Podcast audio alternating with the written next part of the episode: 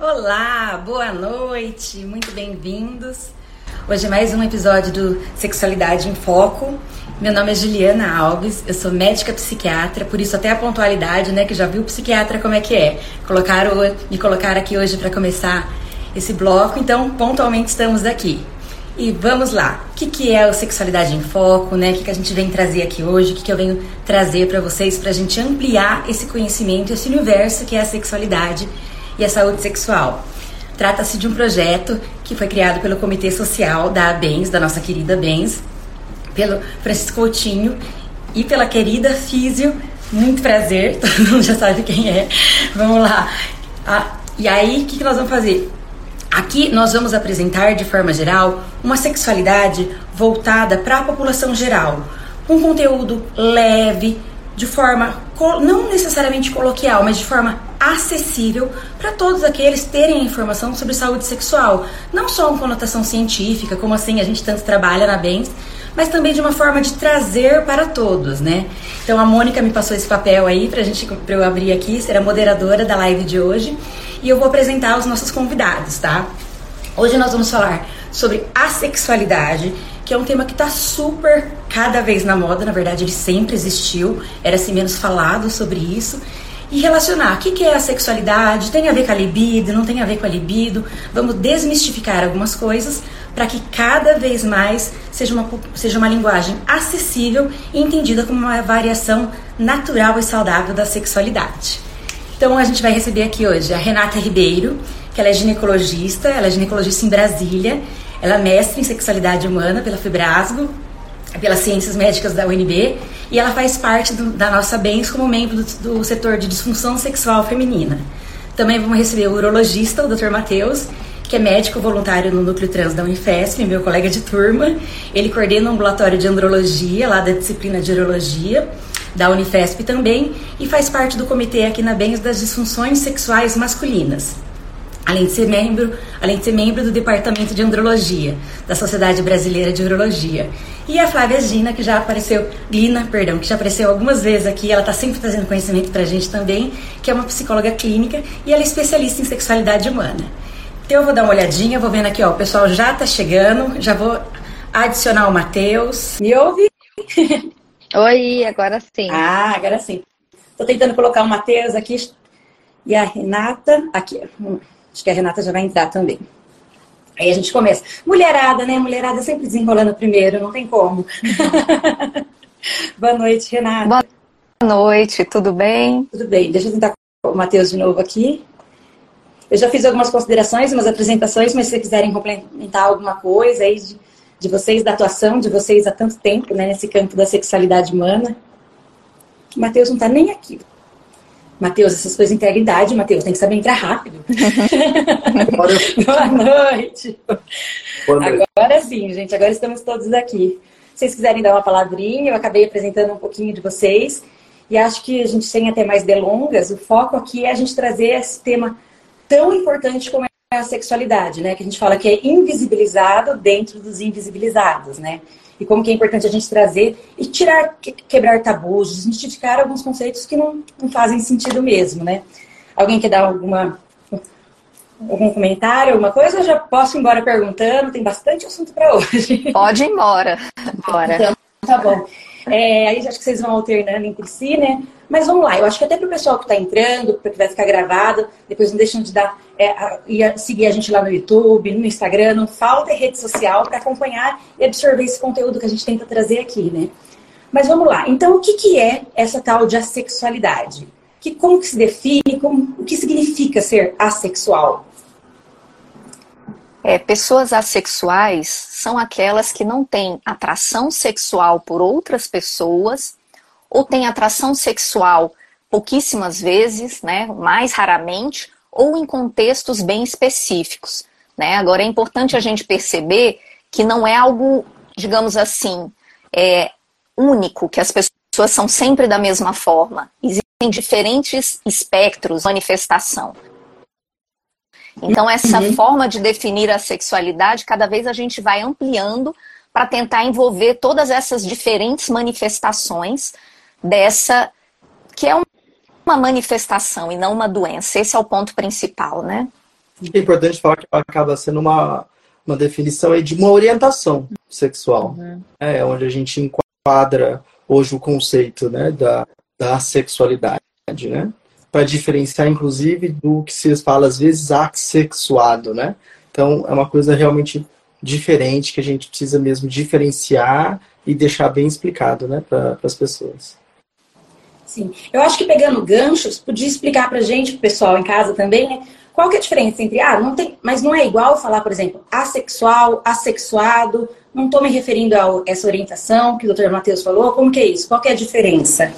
Então, é, o, usar o termo assexuado acaba até sendo pejorativo, porque quando a gente fala de assexuado, a gente fala de seres que se reproduzem, mas que não têm uma relação. E uma pessoa assexual não, não tem absolutamente nada a ver com isso, né? Como os dois falaram, é uma orientação sexual que se manifesta de várias formas é, e que às vezes como a Renata falou, que eu acho muito importante, porque acho que as pessoas, o imaginário comum é, uma pessoa sexual nunca tem nenhum tipo de atração sexual ou nenhuma relação. E não é um caso, né? É um espectro que tem várias formas e várias manifestações diferentes. Então, essa mensagem é importante ficar, porque no senso comum a gente ouve bastante assexuados, né? E não, não, a gente não pode usar esse termo, é um termo pejorativo, são pessoas que, se, que são assexuais. É uma coisa que apareceu até recentemente na televisão, né, numa novela, aí teve bastante ibope, e eles colocavam a pessoa de forma geral quase como um demérito, né? Acho que é importante que você falou isso de como se fosse desqualificar alguma coisa nesse sentido, colocando que é assexuado. Um ser humano nunca vai ser assexuado, né? A gente é um ser sexuado, né? Por reprodu pensando em reprodução. Uhum. E é bem isso, né? Não só o imaginário coletivo, mas como isso é replicado, né? Na nossa, no nosso dia a dia e afins. E eu queria aproveitar. Já... Opa, pronto, deu uma congelada. Queria aproveitar e perguntar para a doutora Renata a questão que você falou, perdão, que você falou da questão de não necessariamente é um padrão contínuo, porque a gente também é assim, né? A gente, nós somos fluidos ao longo do tempo e nosso desejo, nossa libido, tudo muda. Então, como é que fica aquela história do prefiro bolo, que as pessoas falam que é um dos slogans, né? Como é que essa situação, de fato, para eu ser um assexual, então eu não posso fazer sexo, eu estou fugindo do, da categoria. Como é que aparece isso? Como é que se explica isso? É, na verdade, a definição são pessoas que não têm atração sexual por outras pessoas ou que têm é, uma atração em, em, raras situações, mas isso não tem a ver com a prática sexual. Né? Algumas pessoas podem ter práticas sexuais por medo de perder a sua parceria, porque alguns uhum. assexuais, a gente fala que eles são românticos. Existem os aromânticos que não têm nem atração é, afetiva, uhum. e existem os românticos que não querem ter relações sexuais, que não têm uma atração sexual por outra pessoa, mas elas querem beijar, querem abraçar, querem se envolver afetivamente. Então, por isso, algumas pessoas assexuais, elas acabam cedendo, tendo relações sexuais por diversas causas, como, por exemplo, uma experimentação, né, é. para saber realmente eu não gosto disso, realmente isso não faz sentido para mim, deixa eu ver como eu me sinto, ou infelizmente, às vezes até sem vontade, para não perder uma parceria, então, existe essa situação de que pessoas assexuais às vezes se envolvem com pessoas que não são assexuais, que a gente chama alossexuais, é o termo que a gente usa, e assim essas pessoas podem ter relações com algum grau de sofrimento ou não, porque às vezes elas é. definem limites. Às vezes elas dizem, olha, eu não gosto, por exemplo, da penetração, mas eu aceito outros estímulos. Então, quando pessoas que não são assexuais se envolvem com pessoas assexuais, normalmente as práticas sexuais vão ter que ser negociadas. Então é assim que funciona. E a questão do bolo é muito interessante, porque uma, uma queixa dos assexuais é que eles muitas vezes recebiam perguntas muito invasivas. Então, você se define assexual e as pessoas automaticamente perguntam: "Mas e aí, você tem relação? Você se masturba? Você, o que que você já fez?" E os assexuais ficavam que normalmente eles se dizem são pessoas Sim. se sentiam invadidos, né? Se sentiam com vergonha. Então eles então é uma forma deles se defenderem desse, dessas intromissões que infelizmente as pessoas às vezes fazem com assexuais. É como se fosse uma permissividade, né? Eu, eu falo que eu sou sexual, então eu te dou licença poética para ser curioso, né? Para entender o meu mundo, em vez só de respeitar, né? Exato. E falando Exatamente. de práticas sexuais, é, até, a gente vai falar da libido, acho que queria, vou querer saber um pouquinho, que é interessante até para o pessoal, né? Se tem a ver com trauma, se é psique, se é a parte mais é, hormonal, enfim. A questão da prática sexual, por exemplo. Ah, tem uma prática sexual menos prevalente ao longo dos relacionamentos, porventura, seja por permissividade, às vezes cabe naquele relacionamento, né? Ou às vezes não cabe mesmo e não tem a prática sexual.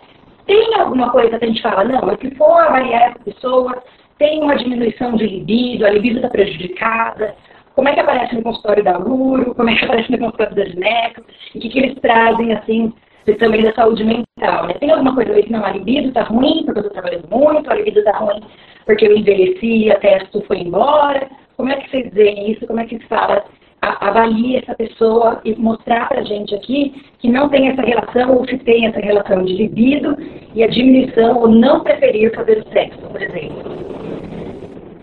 Então, eu acho que a grande é, diferença, assim, o que a gente precisa observar quando chega uma pessoa no consultório é se existe um sofrimento. Quando a gente fala né, de uma questão de desejo, desejo coativo, enfim, questões do interesse, geralmente existe um sofrimento e uma angústia associadas àquela queixa. É, então a gente tem que ficar muito de olho nisso, porque as pessoas assexuais geralmente não têm um sofrimento relacionado a essa falta ou essa atração sexual é, em momentos ou ocasiões específicas. Porque, como o doutor Matheus falou, é uma orientação sexual, é uma característica daquela pessoa e aquilo não traz sofrimento.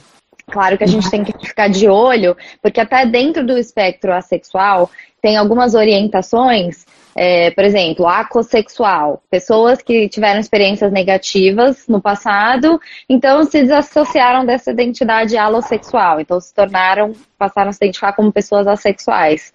Mas, de novo, é, mesmo que tenha sido decorrente ou é, de, de, questões do passado, se existe um sofrimento, se aquela pessoa tem alguma angústia relacionada a isso, se aquilo traz algum prejuízo para a vida daquela pessoa ou não. É, eu acho que da urologia, né, é, tá relacionado ao né, que, a, que a Flávia acabou comentando desse sofrimento. É, na verdade, quando a gente vai avaliar um paciente no consultório, a queixa, na verdade, eu tenho que diferenciar é dessa queda da libido mesmo, uhum. se é algo pontual, que a partir de um certo momento, né, que passou a apresentar ou não, né? Ou se ele já traz isso como um histórico já desde o início da parte puberal, entrando até mesmo na parte da vida sexual. Né? Então, pensando já nessa, nesse diálogo que a gente tem com o paciente, que eu vou começar também a me orientar para eu tentar entender qual é essa queixa sexual. Né? E aí eu entendendo que é algo pontual, que a partir de um certo momento da vida que esse indivíduo passou a ter uma queixa de alteração da libido, ou que ele percebeu que talvez ele está com menos estímulo, menos desejo, menos atração, aí eu vou fazer uma investigação. Aí eu vou fazer a dosagem hormonal, né? Principalmente a gente leva em consideração testosterona total para saber até que ponto, a partir deste certo momento, algo pode interferir nessa vida sexual do paciente. Né? Lembrando que a partir dos 40 anos isso pode ser mais frequente, tem uma queda de testosterona em torno de 1 a 10% na vida adulta né, do homem, e isso pode trazer um outro prejuízo, e nós não estamos falando daquele indivíduo que tem esse quadro da sexualidade, né? mas sim uma queda da testosterona em relação a esse desenvolvimento dele, ao envelhecimento dele. Certo. É, eu acho que existe algumas, algumas dicas assim para os profissionais de saúde diferenciarem é, na verdade, três condições. A gente tem que lembrar da abstinência, que são pessoas que têm um desejo sexual, mas que têm uma escolha, né, por questões às vezes religiosas, por querer esperar o casamento, de não terem relações sexuais. Essas pessoas não são assexuais, foi uma escolha que ela fez, apesar do desejo estar presente, e para muitas pessoas é até muito difícil não manifestar esse desejo, não ter práticas sexuais, porque o desejo está ali. E a segunda condição importante diferenciar é o desejo sexual hipoativo. Lembrando que a melhor forma da gente diferenciar é fazendo uma boa anamnese, como o Matheus falou. Então, a gente avaliar que se é, a sexualidade ela é vista como uma orientação sexual, o mais usual é que essa pessoa tenha manifestado isso, tenha se percebido diferente das outras pessoas tenha na adolescência visto que está todo mundo desejando pessoas do mesmo gênero ou não e ela não, então isso normalmente vem desde períodos já da adolescência, né, o mais usual. E Claro que o desejo hipoativo fica mais fácil ainda da gente diferenciar se é uma pessoa que teve um desejo em determinado momento e deixou de ter. Então fica mais claro. E é muito importante a gente diferenciar, porque um dia desse eu vi num grupo uma mulher que dizia assim: é, Eu tenho três filhos, é, sou casada há 20 anos e agora eu descobri o que eu sou eu não tenho, eu sou assexual. E eu pensei, olha, três filhos, 20 anos, será que ela não está no climatério? Será que a gente não poderia tratar esse desejo né, com hormônios? É tão, é tão é, comum que mulheres no climatério não tenham desejo. Então, por isso que esse assunto é tão importante que os profissionais de saúde entendam, para que a gente não deixe de tratar pessoas que podem ser tratadas e que normalmente, no caso dessa mulher, às vezes tem um companheiro, um marido, e que seria muito ruim para esse casal ela colocar, olha, não vamos mais ter relação a partir de agora porque eu descobri que eu sou assexual. E por outro lado, pessoas assexuais não saírem com uma patologia, né, com um tratamento hormonal, com falas do tipo, não você, como eu já tive uma paciente que a psicóloga falou, com certeza você sofreu um abuso e não lembra. Então a gente não pode perpetuar essas falas que vão estigmatizar ainda mais, porque os assexuais sofrem porque eles chegam é, sofrem, né, é, por, pelo jeito que a sociedade os trata, né? E às vezes nós profissionais de saúde também. Então isso é importante. E a gente acaba replicando, né, esse funcionamento social e às vezes nem percebe, né, num verbo, numa palavra, enfim.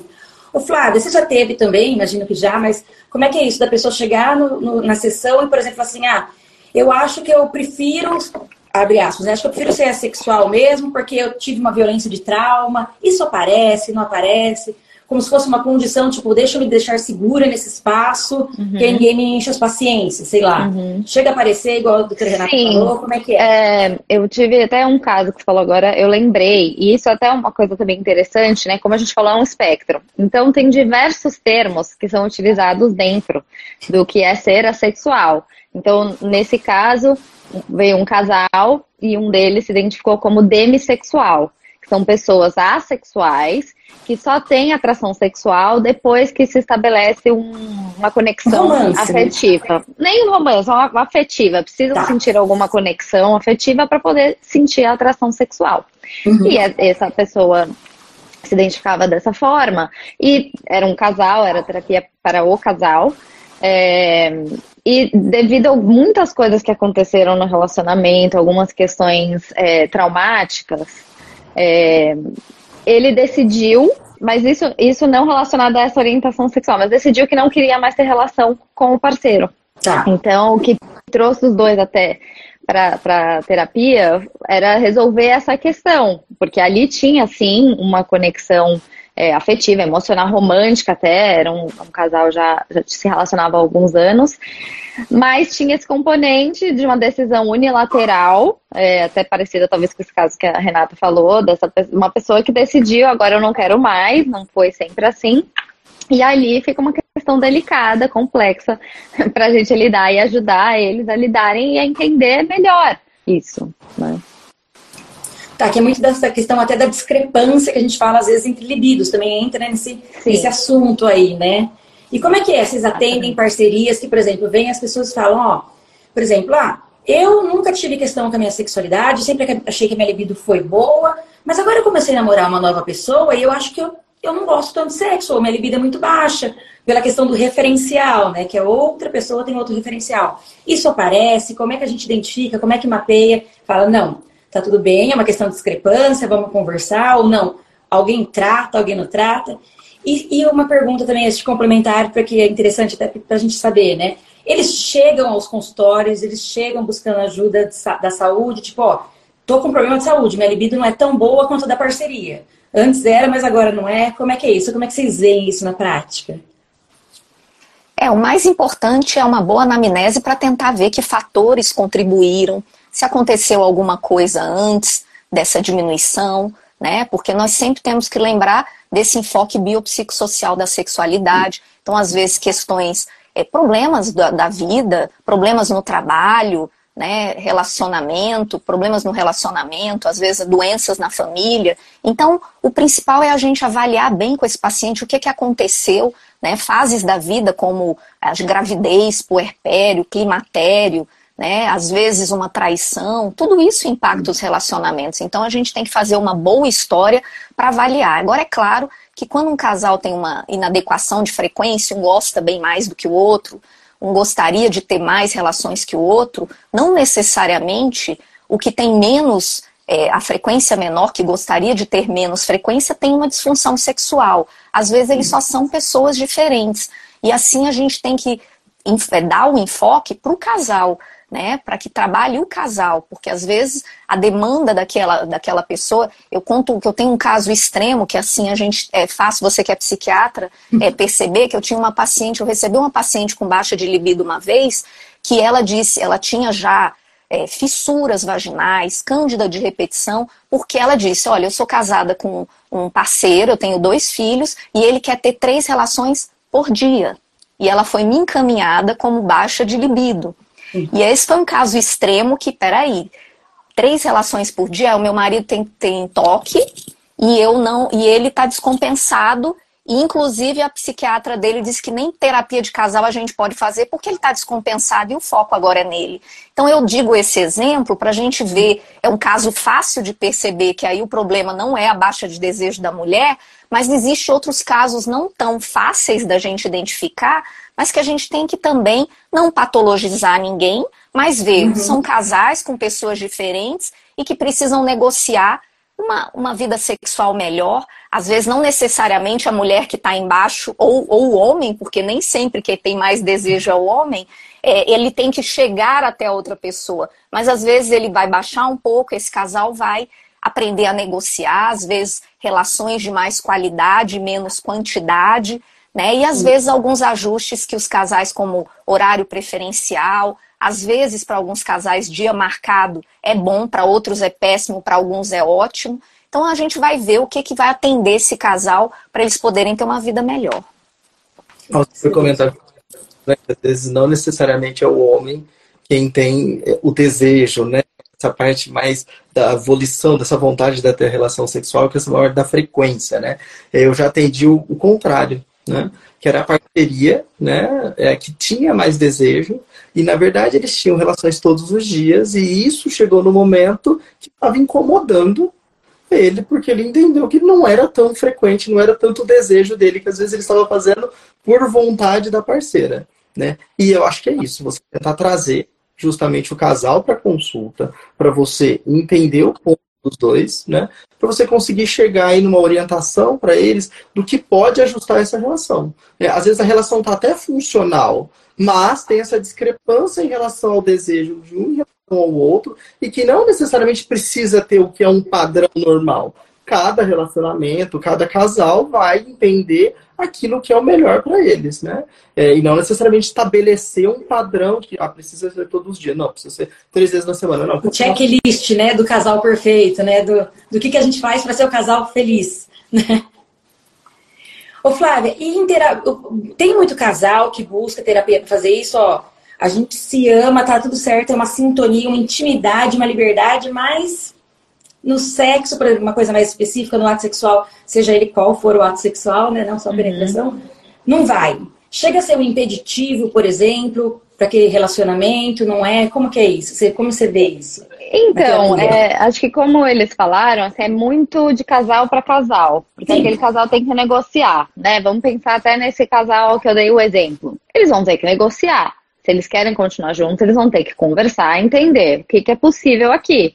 Claro que quando uma pessoa toma uma decisão unilateral é difícil. E foi isso que eu trabalhei com eles, assim, o quanto um estava aberto para poder rever isso, ou pelo menos conversar com o parceiro, e o outro também. É, uhum. E eu acho que, que isso vale para qualquer relacionamento, essa questão da comunicação, o que, que é viável, o que, que não é viável, é que a gente consegue seguir dessa forma. Mas o que acontece bastante, é uma coisa que a gente trabalham na terapia de casal e terapia individual são questões parecidas com o que a Renata falou. Uma, uma dos parceiros reclama que o outro não tem desejo. Então, aquele outro chega como se ele tivesse uma disfunção sexual. É, uhum. Então, eu tenho uma paciente que ela já um dia estava desesperada, uma terapia individual, precisava marcar ginecologista porque o namorado queria ter relação, muito, muito mais que ela, e ela começou a achar que tinha alguma coisa muito errada com ela. E conversando com ela, percebia que não tinha absolutamente nada, nenhuma disfunção, era uma questão de discrepância. Então, uhum. essa questão da comunicação e da negociação para saber o que é viável e o que não é viável é fundamental para cada relacionamento entender o que, que funciona, o que, que não funciona. Uma coisa que você falou que eu achei super importante, assim, que a gente vai reforçando, e acho que isso é replicar e reforçar conteúdo de saúde, né? Que é informação, é.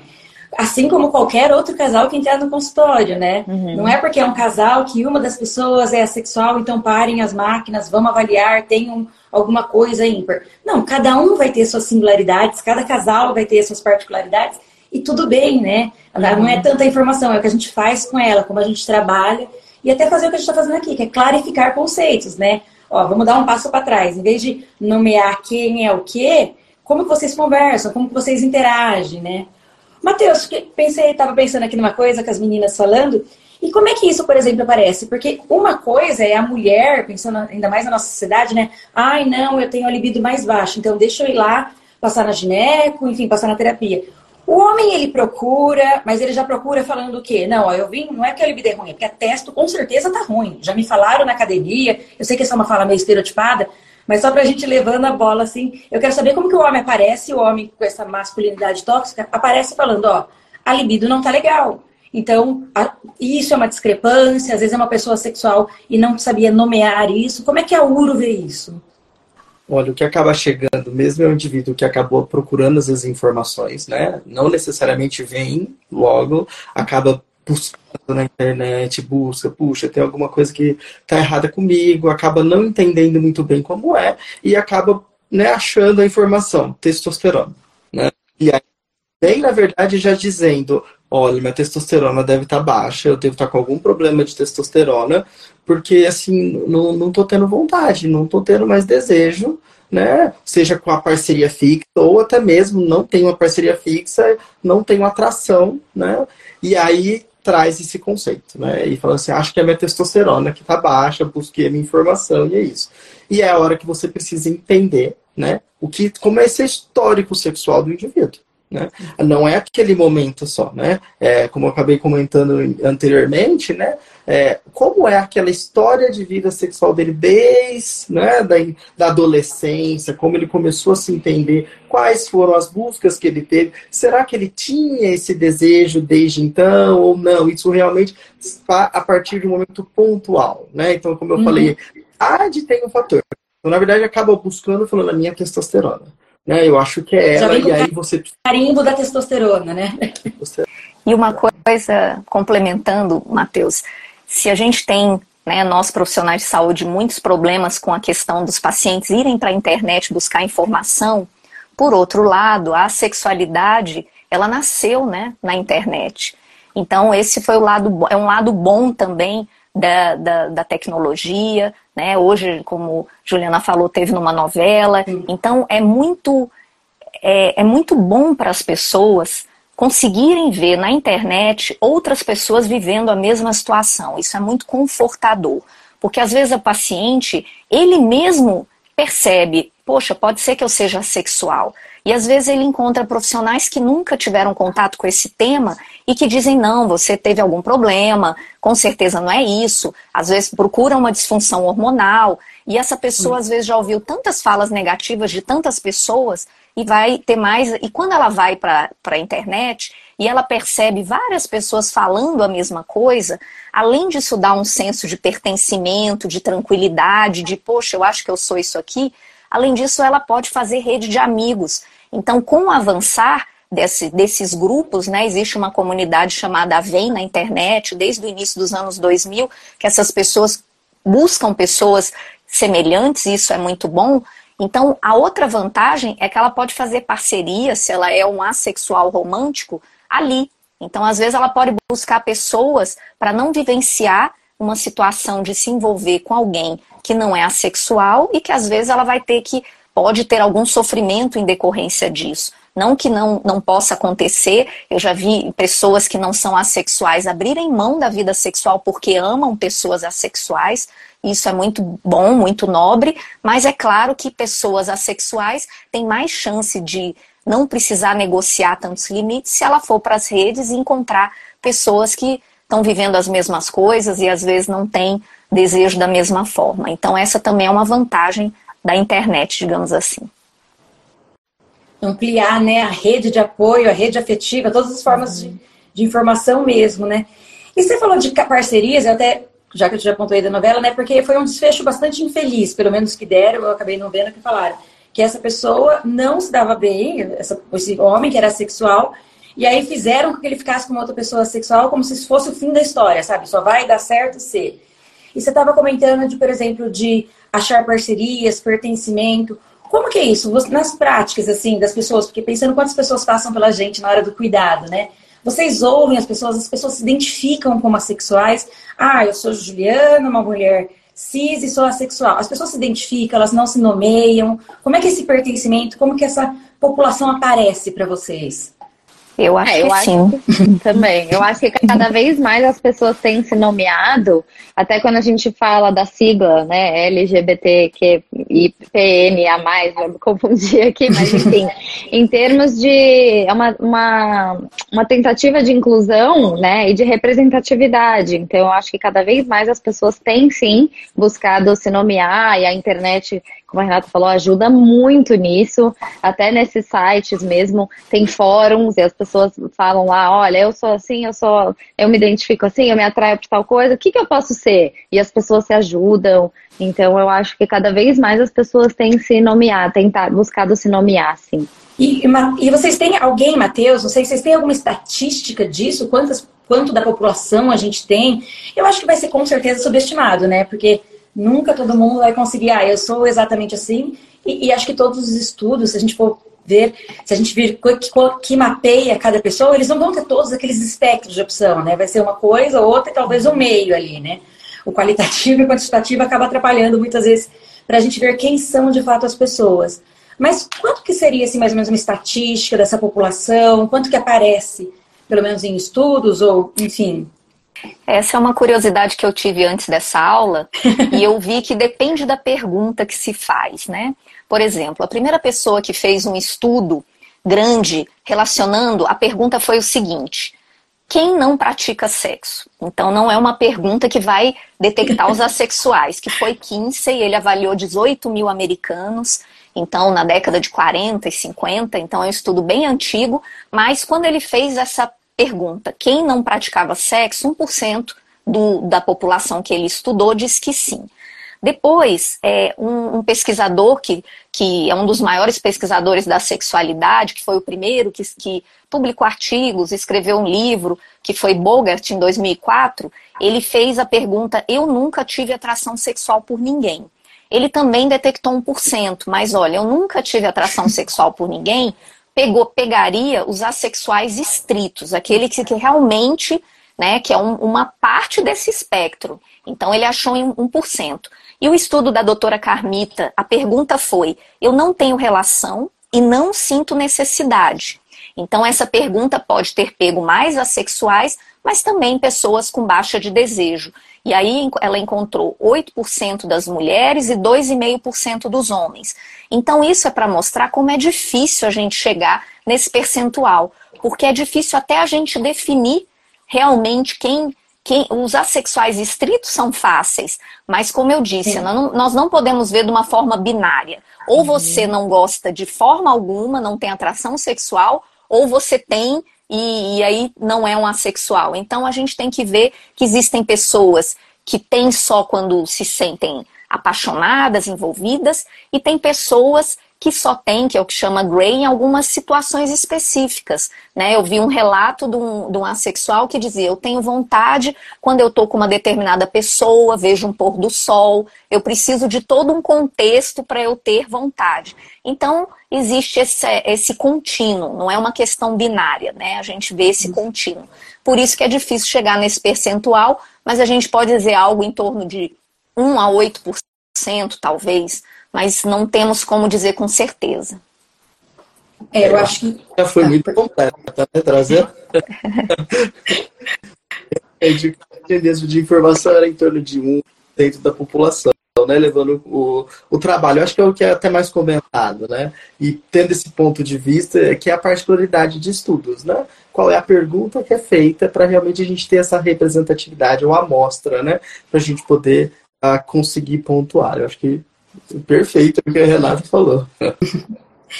Uma pessoa até perguntou aqui, a doutora Mariane, perguntou de questão de gestação, né?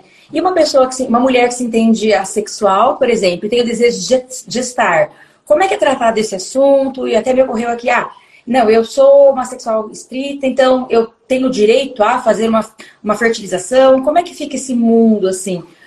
Eu achei essa pergunta interessante, até deu uma atravessada aqui no nosso, nas perguntinhas que eu tinha planejado, mas eu acho que é muito isso, né? É como as vivências das pessoas vão, vão trazendo para a realidade delas isso que a gente está falando aqui, né? Tá, esse termo a gente é, contextualizou, definiu bacana, mas o que, que ele representa para mim? Como que ele aparece no meu dia a dia, né? E tem isso, a saúde reprodutiva, que é sexualidade, né? Que é saúde sexual. Já aconteceu, Renata, de aparecer, ó, quero gestar, mas eu não quero fazer o sexo. Como é que eu faço agora? Como é que é isso, não é? Como é que funciona as orientações e afins? Olha, eu tive um casal há muito tempo atrás, eu nem lembro se naquela época eu já tinha entrado em contato com esse tema da sexualidade, mas era um casal jovem, em torno de 20 e poucos anos, e eles foram, 28 anos, eles foram me encaminhados por uma clínica de fertilização, porque eles não tinham relação. Era um casal que andava de mão dada, se dava muito bem, mas os dois não gostavam de ter relações. Então eles chegaram no meu consultório com o relato que eles tinham tido uma no início do ano e já era em setembro, eles tiveram uma na noite anterior para concluir que eles realmente não gostavam muito mesmo. Vamos dar, eles... dar uma checadinha, né? É. E eles, eles queriam muito ter um filho. Então, naquela época, eu, a gente trabalhou né? O, o de, eu pensei naquela época que era um desejo hipoativo, naquela época eu não pensei em assexualidade, e a gente conversou aqueles exercícios de prazer no corpo, e com o tempo eles conseguiram ter relações até com satisfação, mas eu falei para eles na época assim: olha, é, depois que vocês tiverem um filho, se vocês não quiserem mais ter relação, tudo bem. Né? Hoje vocês têm um objetivo, né? não é para ser algo sofrido, mas quando foi engraçado que quando eu expliquei para ela o modelo circular de Basson, que ela não teria um desejo espontâneo, mas poderia ter um desejo responsivo, ela falou assim: Mas como é que eu vou ter o desejo responsivo se o meu marido também não gosta? Aí ele fiquei assim, realmente. Ficou os dois e ele, ele é, Foi um caso porque ele usava antidepressivo. Eu ainda investiguei. Será que não é o antidepressivo? Ele, não, eu sempre fui assim. A gente gosta de jogar videogame, a gente gosta de brincar com as nossas gatas, a gente não, não vê sentido nisso. Então foi um casal que realmente a gente fez um trabalho para eles, enquanto eles tinham um objetivo, e depois eu falei, quando vocês tiverem o filho, não precisa mais pensar nisso, sejam felizes, porque eles tinham aquela carga de todo mundo diz que a gente é anormal. Né? Então é muito importante a gente tirar o peso dessas pessoas. E se essa pessoa assexual não tem parceria, uma mulher, no caso, ela pode fazer uma inseminação.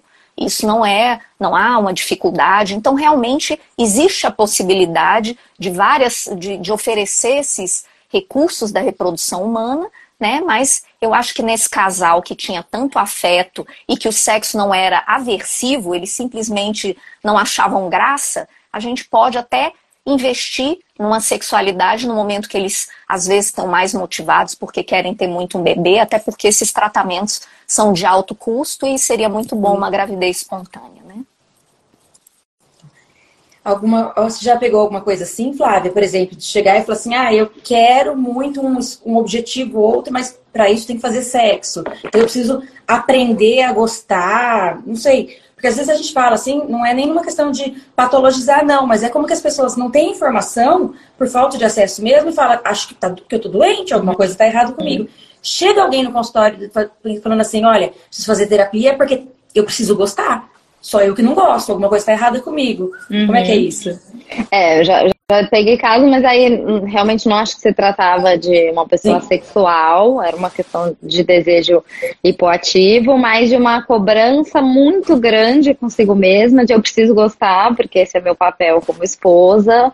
É, então é super delicado também trabalhar isso e ajudar essa pessoa a entender, se entender, se descobrir, né? Se na verdade realmente gosta, se, se realmente não gosta, às vezes é, é o caso, né? Mas é, achei interessante isso que a Renata falou, que é, a gente sempre tem que sondar, de novo, negociar com aqueles pacientes. Entender. Comunicação, né? Exatamente. O que o que é possível aqui, o que, que não é possível, porque pode ser que chegue alguém e fale, olha, para mim não tem como.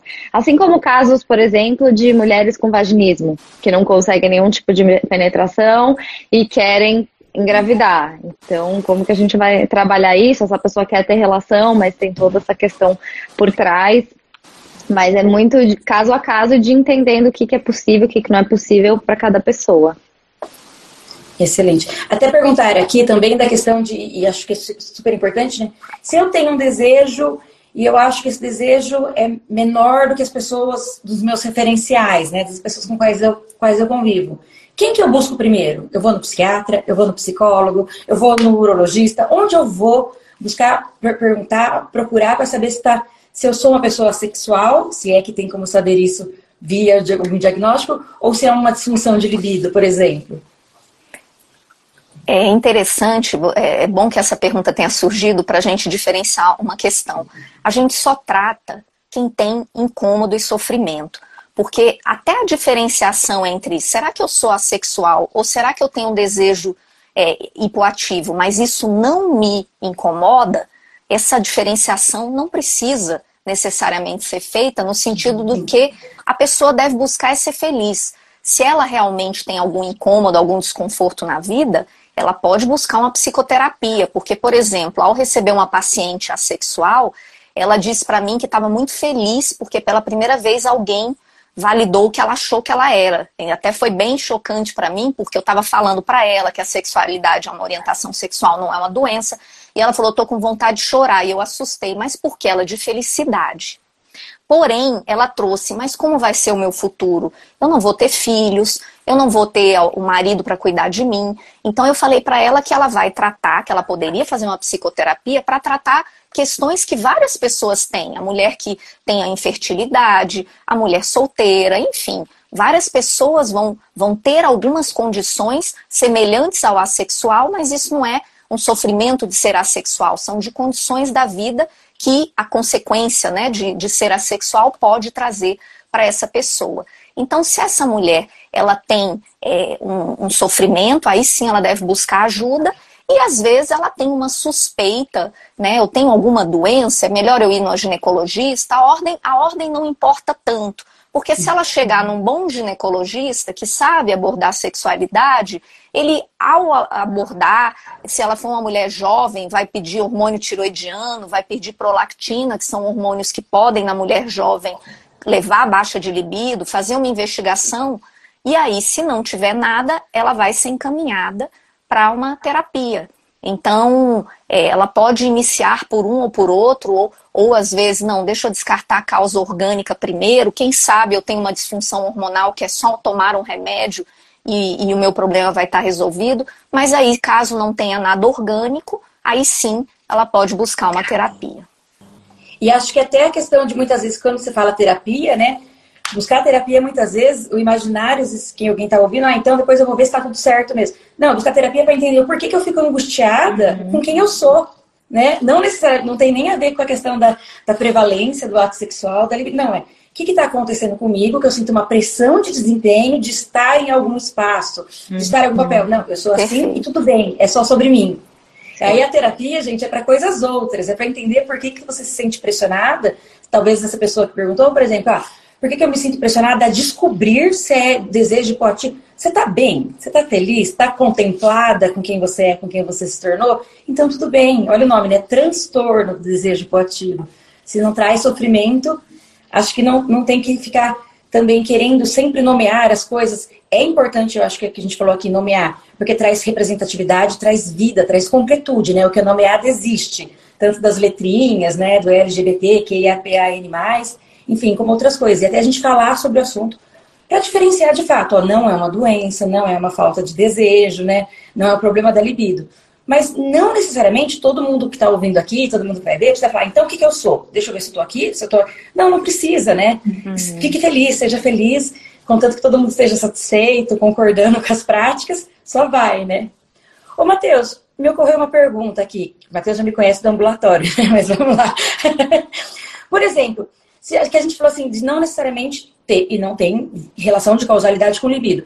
E se chega, por exemplo, um cara já que a gente acaba usando mais o, o, um exemplo dito feminino, né, pensando no binário até, chega um cara no ambulatório e fala assim, ó, minha desejo, eu tô com a libido baixa, eu, não, eu não tenho, nunca tive muita libido e a testosterona dele, por exemplo, é baixa.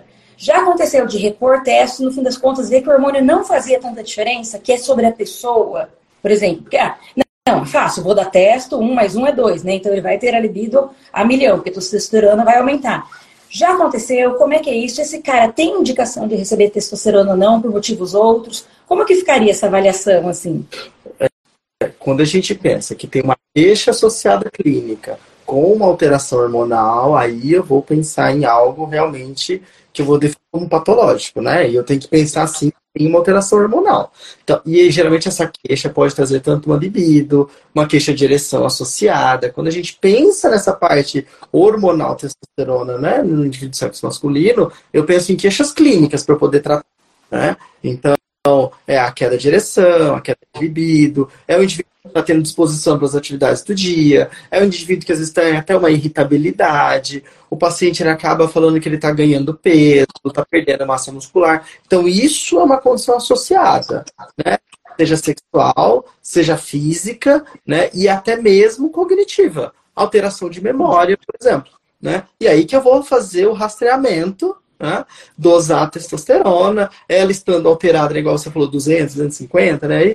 É, e aí eu complemento, né? Porque, como a Renata comentou, para mulher acaba pedindo TSH, T4, prolactina. Para o homem também vou pedir isso. Né? Será que tem alguma questão de saúde associada? Né? E aí, neste caso, estando alterado, duas medições, que estão com testo baixa, né? não tendo uma alteração de prolactina associada, não tendo uma alteração de TSH4, aí sim eu vou fazer a reposição hormonal. Né? E claro, e aí tem uma outra condição. É um indivíduo jovem que tem desejo reprodutivo, então não é a testo. Né? Eu vou fazer o que? Um estímulo endógeno. E aí eu posso utilizar outros medicamentos que vão me auxiliar para tentar aumentar a testo sem que eu prejudique o outro lado dele aí, que é o desejo dele, às vezes até da paternidade. Excelente. E uma provocação antes de eu passar a bola para as meninas.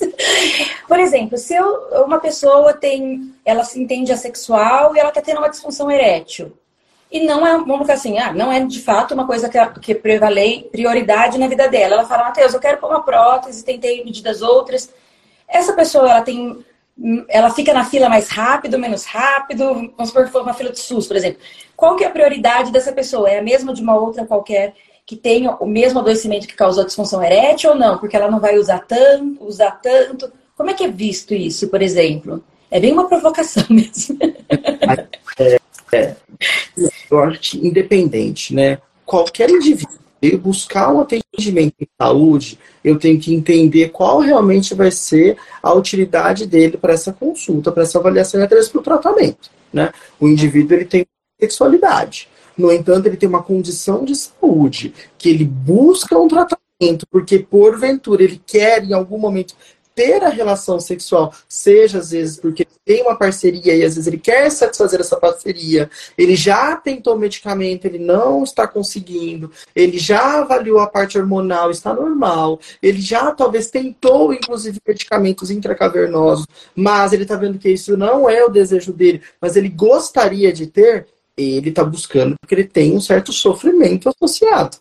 Né? E ele busca porque talvez ele queira ter esse tipo de relacionamento. Não é porque ele, é, ele tem, ele é assexual, ele não vai ter em algum momento a relação não é penetrativa. Se é o desejo dele, nós estamos vendo que ele não está tendo soluções com algumas medidas, talvez não invasivas, como a prótese, é explicar como que é o procedimento cirúrgico, quais são os riscos deste procedimento e juntos definir em relação a esse, vamos dizer, essa cirurgia. Né? Então, porque ele está buscando, ele tem uma, um desejo que ele quer. Não sou eu quem vou limitar este desejo dele, pelo contrário, eu tenho que esclarecer condição de saúde, né? Porque a sexualidade não necessariamente implica a abstinência sexual. Não, não é isso. É, olha, eu busco, é um desejo dele. Então não é isso que é a prioridade ou não. Só porque ele tem eventualmente, ou às vezes raramente, né? Ou não, ah, eu não tenho. Não, ele tem o desejo. Se ele tem, eu preciso entender essa condição de saúde dele. É validar, né? Aquilo que a Renata falou da paciente dela, né? É validar, olha, eu, se você tem uma queixa, eu vou me atentar a essa queixa, né? Não existe mérito, demérito, mais ou menos merecedor. Existe um problema de saúde, por exemplo, essa disfunção erétil, vamos ver como é que resolve, né? O que você vai fazer com esse corpo, vai fazer com essa vivência depois, vai para além do que a gente consegue fazer dentro da saúde, né? Eu acho, a gente está chegando perto do fim, eu acho que uma coisa importante também que a gente acabou me ocorrendo aqui, o pessoal comentou, depois não, não vamos conseguir responder todo mundo, teve bastante pergunta, é isso que você pontuou até da saúde reprodutiva e da saúde sexual, quanto talvez algum profissional que está atendendo uma pessoa que se, se denomina, ah, eu sou assexual, eu não prefiro tanto sexo, e nem por isso você vai deixar de falar de prevenções, de infecções sexualmente transmissíveis. Não é que é uma pessoa que não faz, mesmo que ela não faça. É um adulto uhum. jovem, idade reprodutiva, que pode vir a fazer sexo, né? Isso é super importante. Eu queria saber, por exemplo, da Renata, da Flávia, o Matheus já falou um pouquinho, assim, para a gente encaminhando para o final, como vocês orientariam, por exemplo, Renata, ah, chega no ginecologista, uma pessoa fala assim, olha, eu não faço sexo, como é que você aborda essa pessoa para falar, por exemplo, se ela não faz sexo, não, eu tendo a não fazer muito sexo ao longo da vida, ou faço muito sexo, você aborda sobre saúde sexual? Como é que se fala isso sem soar invasivo, por exemplo? E aí eu queria que a Flavinha, até para ir a gente encerrando, pontuasse como é que aparece isso também, como você pergunta ou fala sobre isso sem parecer. Tem certeza que se você não gosta mesmo, sabe? Uma coisa mais invasiva, assim, um juízo de valor mesmo. Uhum. É, na verdade, a sexualidade é sempre abordada nas consultas ginecológicas, né? E quando uma mulher diz, eu não tenho relações sexuais, eu não quero ter, eu tô bem com isso, então eu respeito, logicamente. Às vezes tem mulheres que, por questões religiosas, eu tenho algumas que eu lembro que Assembleia de Deus, enfim, que não, que não testemunha de Jeová, que não querem ter relação, então a gente sempre tem que respeitar né, o que a paciente traz. E se, claro, se ela disser que foi por algum trauma, aí eu vejo se ela não quer trabalhar isso de fato. Então, cada caso a gente vai explorar e tentar fazer o melhor para a paciente. Se ela não quiser, então realmente a gente não vai. É, é, é, um direito dela, né? E a gente entender se isso gera sofrimento ou não, se ela gostaria de mudar, se foi realmente um trauma que pode ser trabalhado ou se é uma escolha, né? E, e, e, dentro disso também há sexualidade. Tem pacientes que, que chegam dizendo que são assexuais e aí a gente vai fazer os exames, se ela, logicamente, tiver tido relações no passado, é, é, um tipo de exame que eu posso fazer com espéculo. Se ela não teve, é um exame diferente. Então a gente vai ver é, a situação. E lembrando também, é, uma pergunta só para não, não, passar, é que é, é, os assexuais, como eu vi aí, alguém perguntou sobre se a pessoa sexual pode ter é, desejo afetivo por, por, por, ambos os gêneros. Sim, existe o, o assexual romântico, existe o homoromântico, o heteroromântico e o birromântico. A gente usa o termo romântico porque não é sexo. Então, pessoas assexuais podem é, realmente ter o desejo afetivo, né, atração afetiva por pessoas de diferentes gêneros, e aí a gente usa essa terminologia de hétero, bi ou homo romântico. É. Que acho que é mais a, a gente está falando mais sobre a forma com que ela se relaciona, não com quem uhum. de fato ela se relaciona, né? Uhum. É, e só para complementar essa fala, primeiro é, da pergunta, porque eu também vi que teve uma pergunta se eles podem ter beijos, abraços e carícias. É, e sim, porque a gente, né, não, eles não, não é que eles não, não gostam de demonstrações de afeto. É, que não existe, ou existe em momentos específicos, como a gente falou, uma atração sexual, mas demonstrações de afeto, conexões românticas, emocionais, vínculos afetivos, não são um problema. E aí é dentro dessas como a Renata falou, cada um se identifica da sua maneira, mas, mas sim. E em relação ao consultório, é, eu também sempre abordo a questão da sexualidade, mesmo quando chega alguém com uma queixa que não é relacionada à vida sexual. É, e como a Renata, assim, eu também trabalho muito com o que o paciente traz. Então, se aquela pessoa trouxe aquela queixa, vamos investigar. Às vezes aquela pessoa comenta alguma coisa por cima, e aí eu né, até paro, pergunto. Se a pessoa tá muito resistente ou muito não quer falar ah, para mim, tá tudo bem, não é isso que eu vim trazer aqui, por exemplo, tudo bem. E na, na terapia, como é um processo mais longo, é, pode ser que isso surja mais para frente novamente, né? Pode ser que não, mas às vezes é uma questão de momento, ou às vezes aquilo realmente não é uma questão para aquela pessoa. Então a gente vai trabalhar com que, o que, que ela traz, o que realmente causa um sofrimento. Sim, excelente. Alguma consideração mais para a gente finalizando? Renata, Matheus? É, acho que já vão, já vão nos tirar em dois minutos, então eu quero agradecer a Bens a oportunidade e como a live vai ficar gravada, se alguém tiver alguma dúvida, pode colocar ali abaixo da live que a gente responde as perguntas. E obrigada pela oportunidade. Eu também gostaria de agradecer, eu acho que é um tema importante para levar em conhecimento, né? Às vezes acaba tendo interpretações diferentes em relação ao próprio conceito. Né? Lembrando que a orientação sexual não é algo patológico associado. Né? E aí, muito obrigado. Se tiverem dúvida, né, também fico à disposição. É, também queria agradecer pelo convite. A Ben, acho que sempre escolhe temas muito importantes e interessantes para a gente falar. É, obrigada e também fico à disposição. Então é isso, gente. Muito obrigada por esse bate-papo super esclarecedor. Assim, eu acho que cada vez mais trazer informação para a população de uma forma acessível é um dos nossos papéis aqui, né? Não adianta só saber a informação e concentrar ela. Tem que divulgar, difundir para virar saúde, né? Informação vira saúde. Então a gente vai, quem tiver mais pergunta, vai colocando embaixo da live aí. Obrigada, Bens, também pelo convite aí de eu começar essa reunião meio atrapalhada no começo, mas faz parte, né? Foi ótimo. Mas vamos que vamos. e obrigada a todos. Não esqueçam de seguir a gente aqui da Bens, tanto no Instagram quanto no YouTube. Tem o site da Bens, voltado, a parte voltada para o público. Tem muita informação. Se você é profissional de saúde, todos super bem-vindos, que acho que cada vez mais a gente tem que ampliar o olhar sem deixar de cuidar das singularidades, né? Inclusive respeitar limites, né? Que nem a Flávia falou, tem a demanda ativa e a demanda não ativa, objetiva e não objetiva. Mas se for uma questão, ela vai aparecer. Vamos, existe o nosso tempo, existe o tempo do paciente. Acho que a gente tem que, tendo conhecimento e informação e sabendo o tempo do paciente, as coisas vão fluindo de forma mais saudável, é possível, né? Obrigada, gente. Boa noite a todos e bom descanso aí. Obrigada. Boa tchau, tchau. noite. Tchau, tchau. Obrigada.